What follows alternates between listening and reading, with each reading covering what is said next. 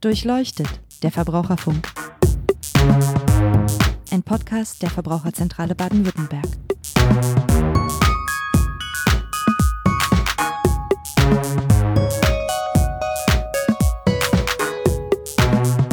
Ja, hallo und herzlich willkommen zu einer neuen Sonderfolge unseres Podcasts Durchleuchtet der Verbraucherfunk. Mein Name ist Niklas Haskamp von der Verbraucherzentrale Baden-Württemberg.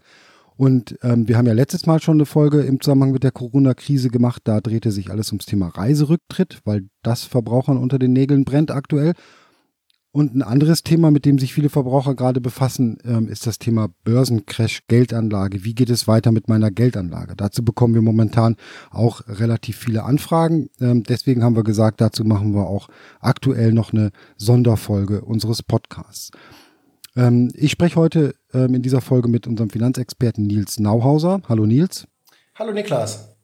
Ähm, Sie kennen Herrn Nauser vielleicht schon aus äh, vorherigen Folgen. Wenn nicht, dann hören Sie da ruhig mal rein. Da haben wir schon relativ viel und ausführlich über Altersvorsorge, Geldanlage gesprochen. Aber heute soll es eben ähm, um die Fragen gehen, mit denen Verbraucher sich jetzt gerade an uns wenden im Zusammenhang mit der Corona-Krise und ihrer Geldanlage. Also vielleicht können wir das mal kurz einordnen, Nils. Was ist denn jetzt so in den letzten ähm, zwei bis vier Wochen passiert, ähm, weswegen Verbraucher sich dann bei uns melden mit Fragen zu ihrer Geldanlage?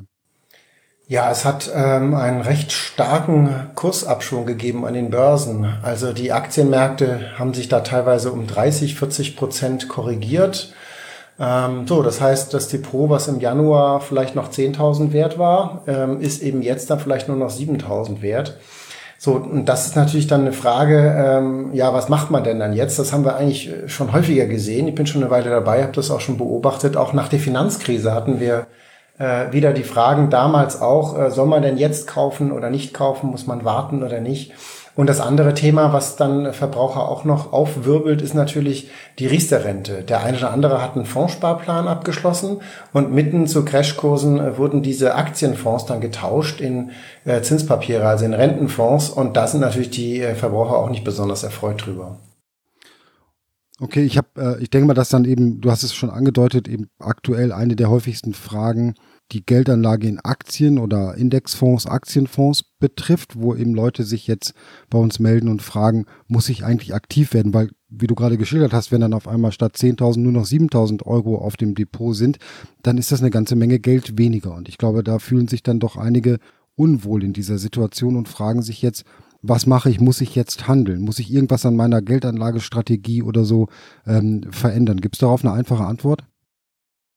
Also wer auf sein Depot guckt und jetzt den Verlust wahrnimmt, äh, der sollte mal nachschauen, was für Papiere sind das eigentlich, in die das Geld investiert ist? Ist es breit gestreut? Ja, nein. Sind die Kosten hoch? Ja, nein. Will ich überhaupt so ein Risiko haben, auch für die Zukunft? Was sind meine sonstigen Anlageziele?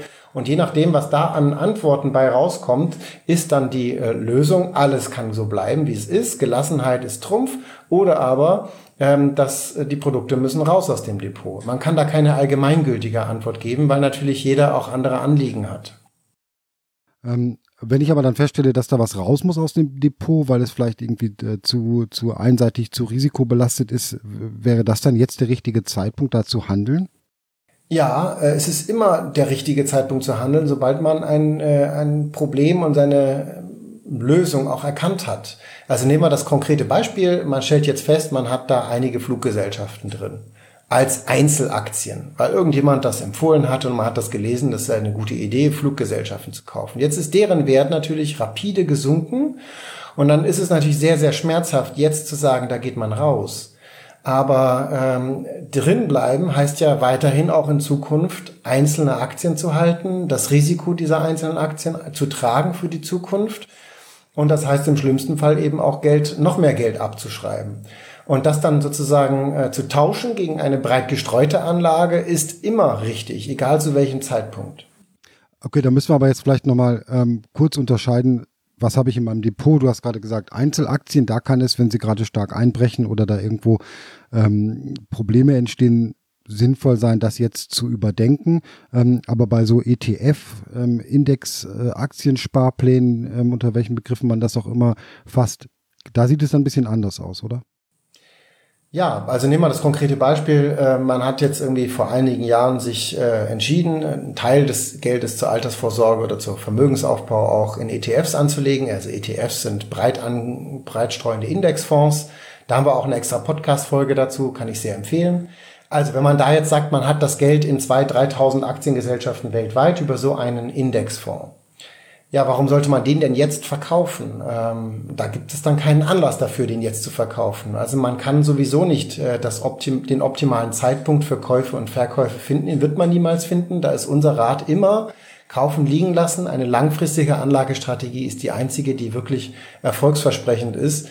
Es gibt ganz, ganz viel Literatur auch. Da wurde alles Mögliche schon untersucht. Man, äh, Charttechnik wurde untersucht. Also kann man am Basis des Kursverlaufes irgendwie eine Prognose machen, wie die Kurse sich in Zukunft entwickelt werden? Nein, klappt nicht. Analystenprognosen, nein, sind auch nicht keine valide äh, Prognoseinstrumente. So, das heißt, man hat, man weiß eigentlich im Grunde, kaufen, liegen lassen ist das, was funktioniert. Alles andere ist wilde Spekulation auf ein Auf und Ab soweit kann ich das nachvollziehen, wenn ich also langfristig spare über, über ETF oder Aktienindexfonds, dann ähm, gilt es kaufen und liegen lassen. Und da hatten wir auch schon mal drüber gesprochen, dass man da eben auch bereit sein muss, bestimmte Kursschwankungen hinzunehmen. Wenn man dazu nicht bereit ist, dann müsste man eben seine Anlagestrategie die da vielleicht nochmal ähm, überdenken. Bei Einzelaktien hatten wir auch gesagt, sieht es ein bisschen anders aus, aber irgendwie frage ich mich doch, ist das nicht möglicherweise jetzt ein guter Zeitpunkt, in bestimmte Einzelaktien zu investieren? Also weil ähm, ich meine, bestimmte Branchen äh, aus dem Pharmabereich vielleicht oder, oder Medizintechnik, die sind doch jetzt im Aufwind. Also äh, ist das nicht irgendwie vielleicht eine gute Gelegenheit, jetzt sich ein paar Aktien zu kaufen von einem Unternehmen, was ähm, dann definitiv äh, seinen Marktwert steigern wird? Das ist auch eine vielgestellte Frage tatsächlich. Ne? Also kann man jetzt vielleicht wirklich Pharma, Pharmawerte kaufen? Weil irgendwie, irgendjemand muss ja die ganzen Medikamente produzieren und verkaufen. Da muss doch ein Reibach zu machen sein. Das ist eine, ein Gedanke. Aber vielleicht ist es auch ein anderer Gedanke. Es ist doch gut, diese Pharmahersteller zu unterstützen, die jetzt an der Lösung der Krise arbeiten. Eine andere ist, äh, es gibt so auch diese ganzen Videokonferenzen, die jetzt überall in dem Homeoffice äh, Schule machen. Da gibt es auch Anbieter, die da ganz groß im Geschäft sind und Plattformen verkaufen und deren Aktienkurse sind auch massiv gestiegen. Gibt es auch in Deutschland Aktiengesellschaften, die da erfolgreich sind, USA welche. Ja, und dann gibt es natürlich den Handel. Also Amazon, äh, die Aktie ist auch gut gestiegen in der Corona-Krise unterm Strich, sodass ähm, die Frage natürlich sehr verständlich ist. Jetzt kommt das große Aber. Ich würde trotzdem niemandem empfehlen, auf Basis von solchen Informationen, äh, die man sich ja wirklich ganz leicht zusammenreimen kann, eine Aktie zu kaufen. Und das hat damit zu tun, äh, dass diese Information ja jeder andere auch kennt. Äh, es ist eine öffentliche Information und die Kurse von Aktien, die passen sich immer sehr, sehr schnell an die neuen Informationen, die in der Öffentlichkeit verfügbar sind, an. Konkret alle wissen, Amazon hat ein gutes Geschäft gemacht. Deswegen ist der Kurs gestiegen. Warum sollte man jetzt Amazon-Aktien kaufen?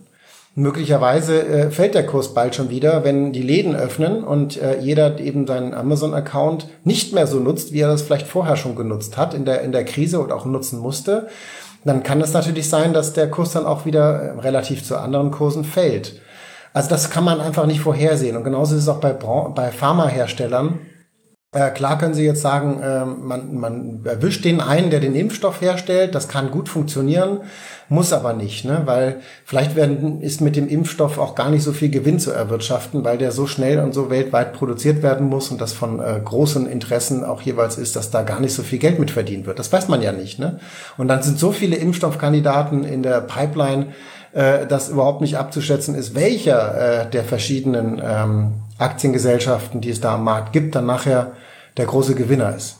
Okay, da gibt es also noch zu viele Unwägbarkeiten. Und wenn ich dich richtig verstanden habe, ähm, ist es dann auch so ein bisschen so, wenn ich als äh, Niklas Haskamp hier sitze und wahrgenommen habe, dass sich da was tut, dann waren schon ein paar vor mir da, die das auch gemerkt haben. Also das heißt, ähm, da dann auch irgendwie früh dran zu sein, Schnäppchen zu machen, das gelingt uns im Einzelfall vermutlich eher nicht. Richtig, da gibt es so einen äh, schönen Spruch, äh, ähm, ja, wenn irgendwo auf der Straße Geld rumliegt, dann hat es sicherlich schon jemand anders aufgehoben. Schade ähm, eigentlich, ja. Ja, das ist, äh, das ist schon so. Also die Märkte, die Aktienmärkte sind relativ gute Informationsverarbeiter. Man muss ja wissen, da sind ja äh, Profis, Analysten weltweit. Das sind ja Tausende von Profis. Die schauen jeden Tag auf neue Informationen und die haben die, bevor sie in der Zeitung stehen, längst bevor sie in der Zeitung stehen, haben sie die Informationen. Und dann reagieren sie auf die Informationen, indem sie Aktien kaufen oder verkaufen. Dann gibt es einen neuen Preis.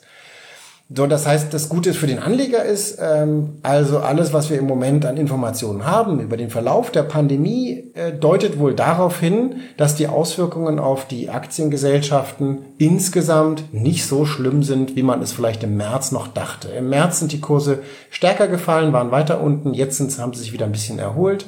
Das heißt, im Moment äh, sieht es so ganz schlimm für die Wirtschaft nicht aus, wenn man dem Aktienmarkt da glaubt.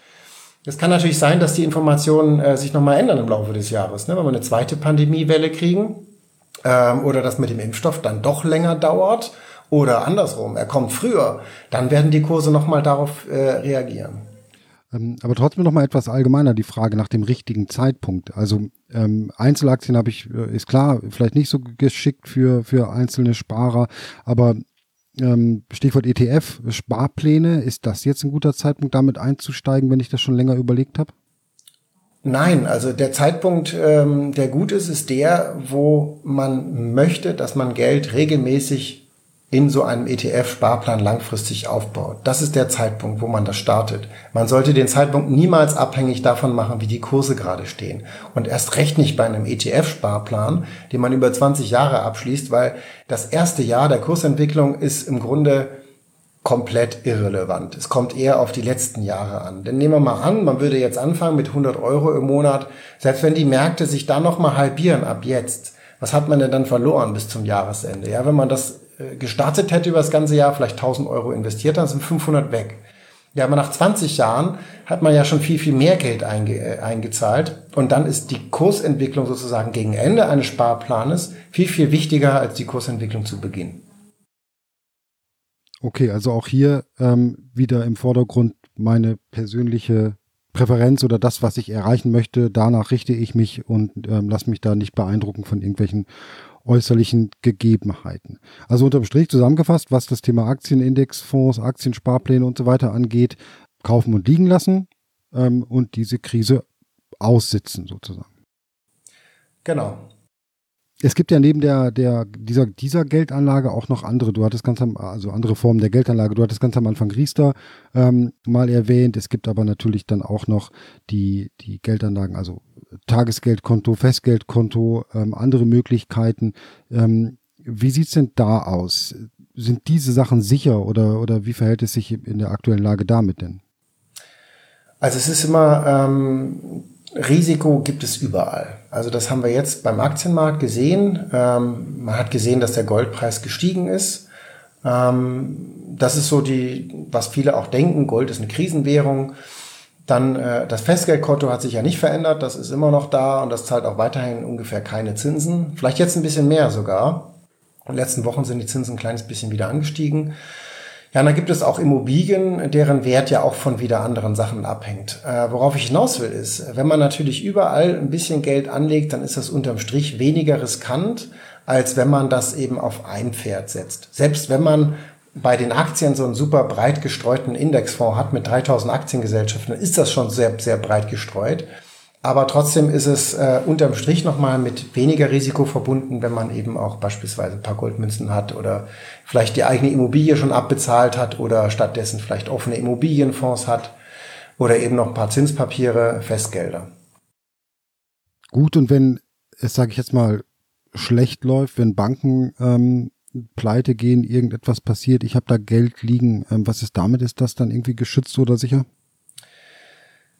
Also wir wissen noch nicht, wohin die Krise jetzt so geht. Das wissen wir tatsächlich gar nicht. Also es gibt äh, einige Probleme, diskutiert man zumindest für einige Länder, ähm, ob die tatsächlich ihre Wirtschaft wieder auf Vordermann kriegen, wie viel Geld das kostet, die Wirtschaft wieder auf Vordermann äh, zu kriegen. Ähm, ja, da äh, gibt es auch schon Spekulationen darüber, ob möglicherweise einige Staaten dann vielleicht wieder in eine Schuldenspirale rutschen, ähm, die dann auch übel enden kann, nämlich in einer Staatsverschuldung. Sowas kann man natürlich auf lange Sicht nicht ausschließen. Es gab in der Vergangenheit immer wieder Staatspleiten in der Geschichte fast einer jeden Währung. Und der Euro, den Euro gibt's ja auch noch nicht so lang.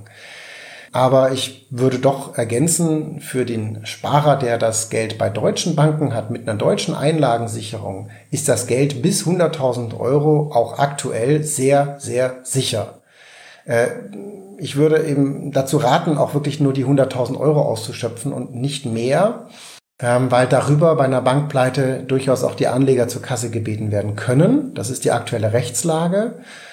Bei Geld, das bei ausländischen Banken liegt, äh, wo nicht die deutsche Einlagensicherung einspringen wird, da würde ich ähm, durchaus auch darauf hinweisen, gibt es Risiken. Also wir wissen nicht, ob der holländische, der österreichische, italienische Steuerzahler einspringen möchte, um den Sparer in Deutschland zu entschädigen, wenn vor Ort eine große Bankpleite geht.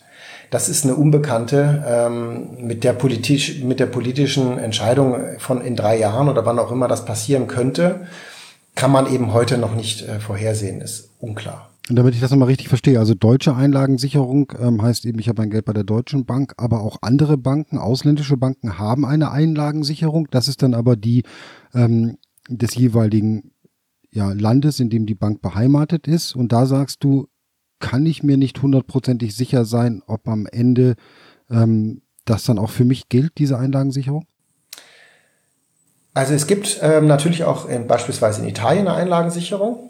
Ähm, und ob es eine italienische oder eine deutsche Bank ist, ist gar nicht so entscheidend. Es ist entscheidend, ob die Niederlassung auch in Deutschland ist und ob dann die Einlagen in Deutschland abgesichert äh, sind. Also auch eine italienische Bank kann in Deutschland Filialen haben und das Geld der Sparer kann in Deutschland in der deutschen Einlagensicherung, EDB Banken, das ist eine Internetseite, da kann man das dann nachschlagen ähm, da kann man äh, eben nachschlagen, ist das Geld bei der Bank dort tatsächlich abgesichert und dann weiß man, okay, deutsche Einlagensicherung. So, die Italiener haben natürlich auch eine Einlagensicherung und die Holländer auch und so weiter. Alle Länder haben das in Europa. Aber es ist eben eine andere. Es ist nicht das gleiche Sparschwein, um es salopp zu sagen, was wir in Deutschland stehen haben. Es sind jeweils andere Sparschweine, andere Einlagensicherungstöpfe. Und wenn die leer sind, dann stellt sich die Frage, wer füllt die Töpfe auf? Normalerweise würde das der Steuerzahler vor Ort machen. So hat das, ist das schon passiert, auch in der Finanzkrise. Aber äh, würde der Steuerzahler vor Ort auch wirklich den Sparer im Ausland äh, entschädigen wollen? Das ist die politische Frage. Okay, du meinst mit dem Steuerzahler, dass dann eben ähm, mittelbar über die Politik sozusagen entschieden wird, dass Geld aus dem Staats, aus der Staatskasse genommen wird, um damit die Einlagen zu sichern. Richtig. Und dann ist es eben eine politische Frage. Genau. Ähm, ob das dann für alle gilt oder eben nicht. Okay. Ganz genau. Ja. Ähm, da sind wir aber, um das auch nochmal vielleicht klarzustellen, schon sehr weit weg jetzt in dem, worüber wir sprechen, von der Lage, wie sie sich augenblicklich darstellt. Ja. ja. Ähm, eine andere Frage, die ich auch wieder gesehen habe, die vielleicht auch jetzt ganz konkret ähm, noch keine Rolle spielt, aber die eben Leute uns dann äh, auch fragen, ist, ich, wenn ich Angst habe davor, dass es jetzt eine starke Inflation beispielsweise gibt ähm, und meine, meine Geldanlage bei der Bank oder auch die Aktienmärkte davon betroffen sind. Ist das dann jetzt sinnvoll, in diesem Augenblick zu sagen, ich schichte da noch ein bisschen um, also ich, ich investiere in Sachwerte oder Gold, damit ich da dann noch ähm, was habe, wenn jetzt irgendwie eine Inflation oder irgendwie etwas in der Art kommt? Also es gibt nicht den perfekten Inflationsschutz. Ähm, du kannst jetzt nicht ein Produkt bei einer Bank kaufen und sagen, super, jetzt bin ich gegen Inflation abgesichert. Das gibt es nicht. Ähm, Inflation ist ja auch eine Größe, die kann man auch nicht so leicht prognostizieren. Ne? Auch die Notenbanken versuchen ja immer, die Inflation in Schach zu halten halbwegs, aber wie sich die Preise entwickeln, weiß man nicht. Jetzt ist der Ölpreis zum Beispiel extrem stark gefallen im Zuge der Krise. Das heißt, die ganzen Spritpreise, die Energiepreise sind alle auch stark gefallen. Das heißt, wir haben jetzt gar keinen Druck auf die Inflationsrate obwohl die Notenbanken gleichzeitig äh, viel, viel mehr Geld in den Markt gepumpt haben, indem sie ähm, in großem Stil Staatsanleihen auch gekauft haben. Das heißt, der Zusammenhang, der da gerne äh, erzählt wird, äh, je mehr die Notenbanken tun, um das Finanzsystem weiterhin am Leben zu halten, um die Wirtschaft auch zu stimulieren, desto wahrscheinlicher ist es, dass Inflation entsteht. Also das ist kein absolut sicherer Zwang. Also das muss nicht so kommen. Es kann natürlich so kommen und deswegen verstehe ich auch diese Befürchtung. Ähm, und unser Rat ist eben, dann wirklich auf verschiedene Anlageklassen zu streuen, weil es den einen perfekten Inflationsschutz nicht gibt. Ähm, kann sein, dass man mit ein paar Immobilien ähm, dann diese Preissteigerung allgemein ausgleicht, weil man beispielsweise über steigende Immobilienpreise, das gleicht sich aus, vielleicht auch steigende Mieten gleicht sich aus. Und ich rede jetzt nicht über einzelne Häuser, das geht ja auch mit offenen Immobilienfonds, da geht es auch mit kleinem Geld.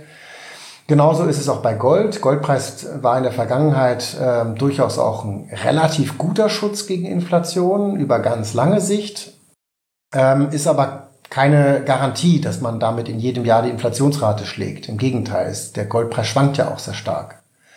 So, und wenn man eben über diese verschiedenen Anlageklassen streut, und bei Aktien ist es ja auch so, die, die stellen Dienstleistungen und Produkte her, und wenn die allgemein teurer werden mit der Inflationsrate, dann würden natürlich die Aktiengesellschaften ihre Produkte auch teurer verkaufen. Das würde ja auch einen gewissen Schutz bieten. So, also Risikostreuung ist die einzige Antwort auf Angst vor Inflation.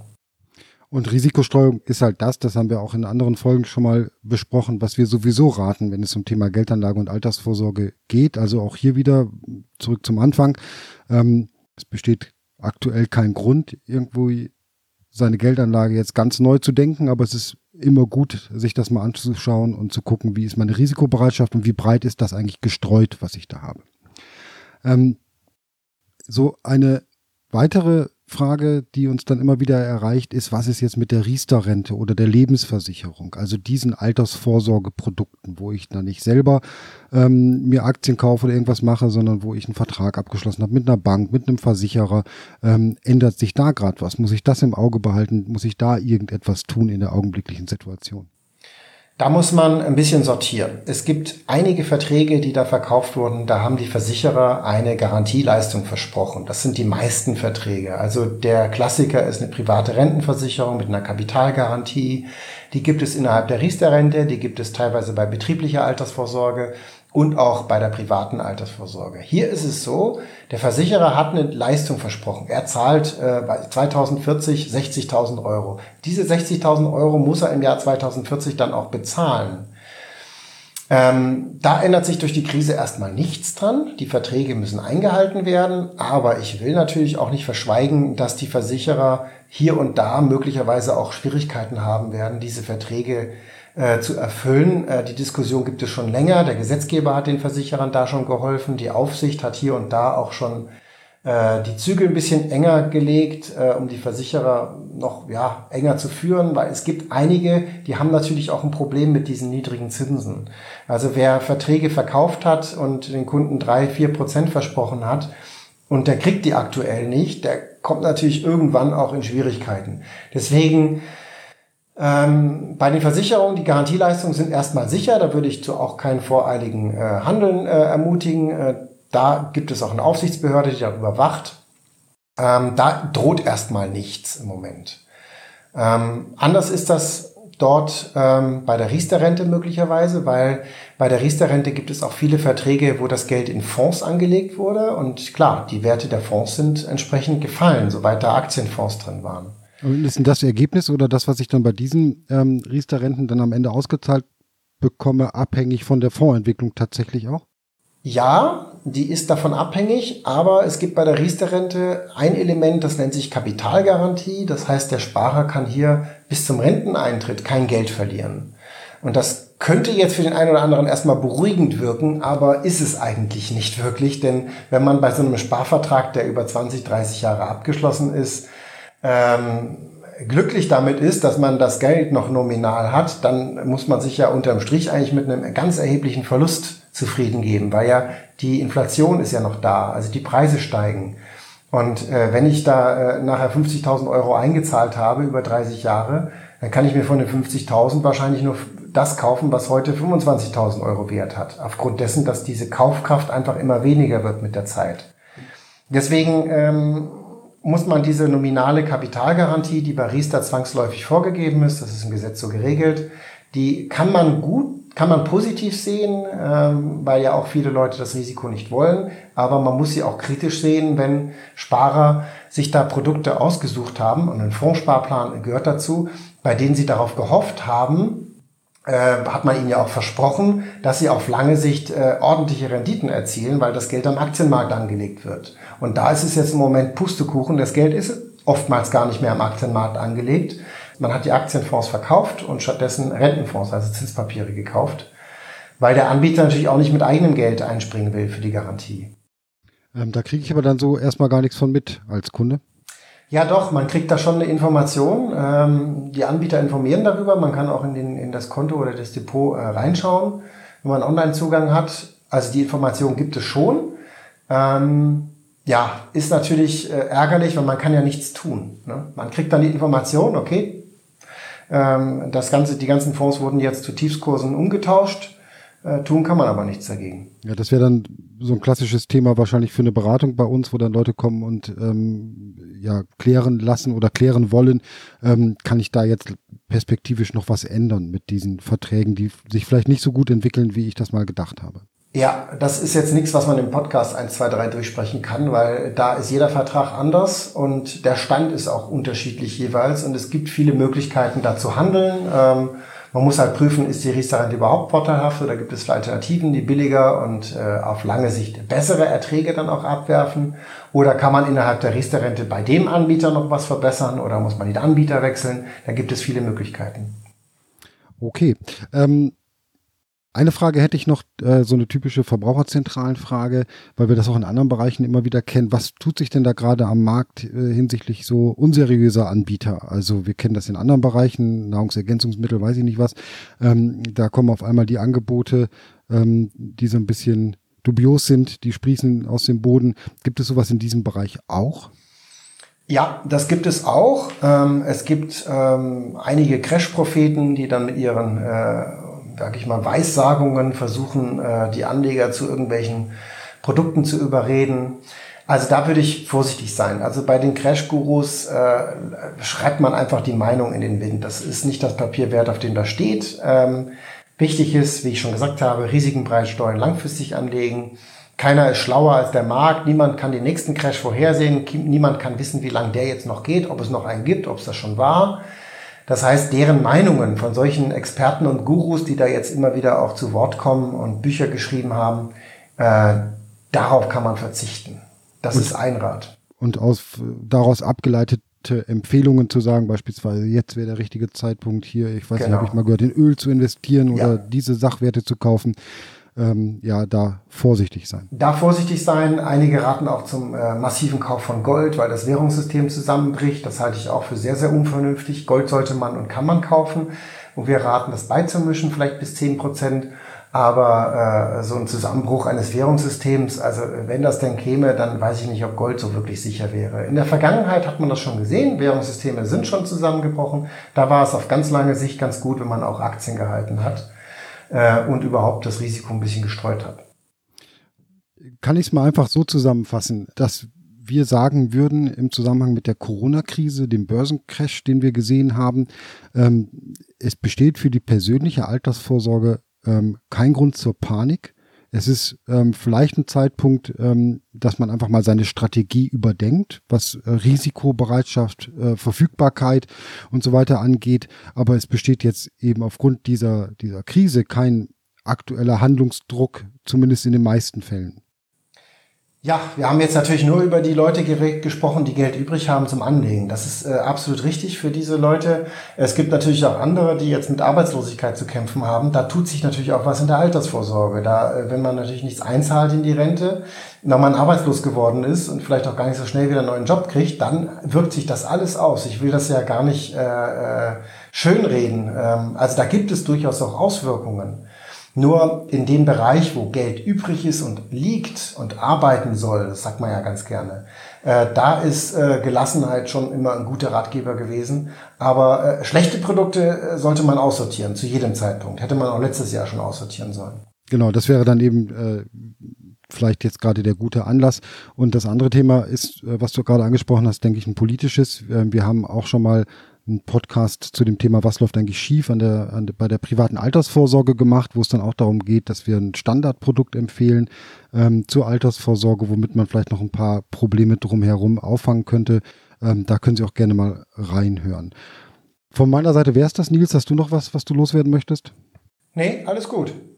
Ja, super. Dann ähm, herzlichen Dank, Nils, und äh, herzlichen Dank, dass Sie zugehört haben. Wir werden wie immer die Informationen zu dieser Folge und auch die, die Links zu den anderen Folgen, zu unseren Informationen auf der Homepage. Wir bieten auch gerade Webinarsprechstunden an ähm, zu diesen Fragen und auch zum Thema Reiserücktritt.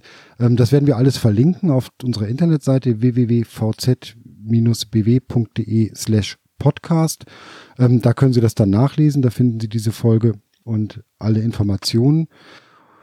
Gut, dann verabschiede ich mich. Danke fürs Zuhören. Danke, Nils, dass du äh, dir die Zeit genommen hast. Gerne. Das würde mich freuen, wenn Sie dabei bleiben, wenn Sie es weitererzählen, wenn es Ihnen gefallen hat. Ähm, uns abonnieren. Schreiben Sie auch eine, gerne eine E-Mail an online.vz-bw.de und ähm, hören Sie das nächste Mal wieder rein. Bis dahin, tschüss.